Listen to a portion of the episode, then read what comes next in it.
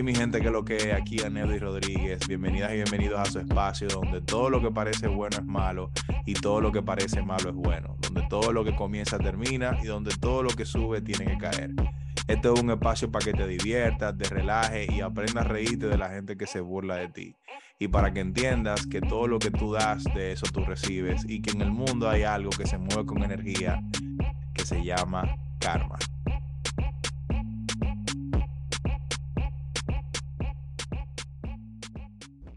Hey mi gente, ¿qué es lo que ustedes dicen? Bienvenidos y bienvenidos al episodio número 23 de su show Karma. Si esto fuera otro podcast como el de Andy Frisella, que se llama Real AF, esto fuera un Real Talk, porque a ser corto, un, humilde recordatorio para que ustedes puedan mantener su salud mental y puedan mantener su tranquilidad en el lugar adecuado eh, cuando ustedes lo necesiten. Y este recordatorio es que tenemos que normalizar el hecho de que cuando nosotros alcanzamos algo en la vida, nos compramos una casa nueva, conseguimos un ascenso en el trabajo, nos casamos, nos comprometemos, compramos un carro, eh, llevamos a cabo una idea de negocio, lo que sea. Y nosotros, como tenemos la tendencia de publicar esas cosas por las redes sociales, eh, esperamos que la gente se vuelva loca y que todo el mundo nos felicite y que todo el mundo se vuelva feliz y que todo el mundo tenga una algarabía súper grande. Tenemos que normalizar el hecho de que mucha gente que posiblemente sea muy, muy cercana a nosotros no nos felicite ni nos diga nada. Tenemos que normalizar el hecho de que nosotros no somos el centro del universo.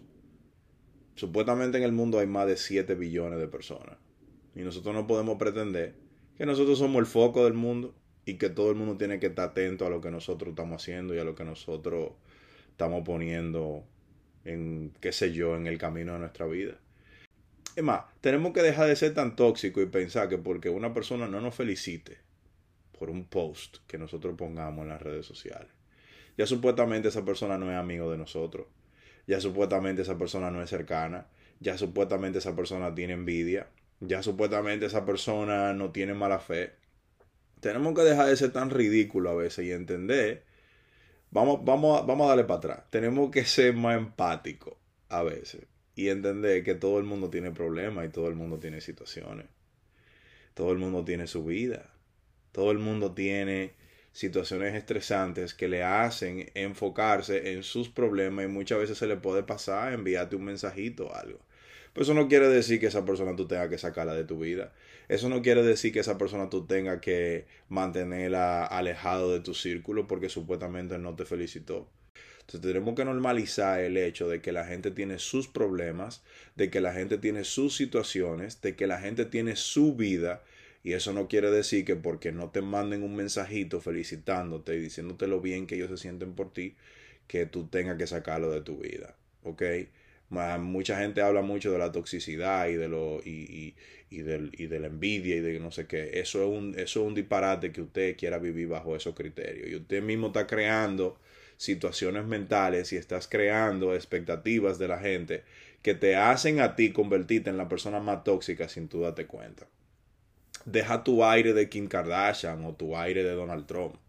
Deja de pensar que tú eres el centro del universo y que cada vez que tú abres la boca o que cada vez que tú das un paso hacia adelante en tu vida, todo el mundo tiene que volverse loco y todo el mundo tiene que estar atendiendo a lo que te está pasando.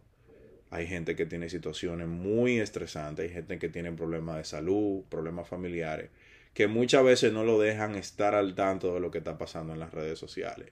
En vez de estar volviéndote loco, volviéndote loco, causándote autoestrés, porque una persona no te manda un mensaje, presta mucha atención a lo que pasa en la vida real.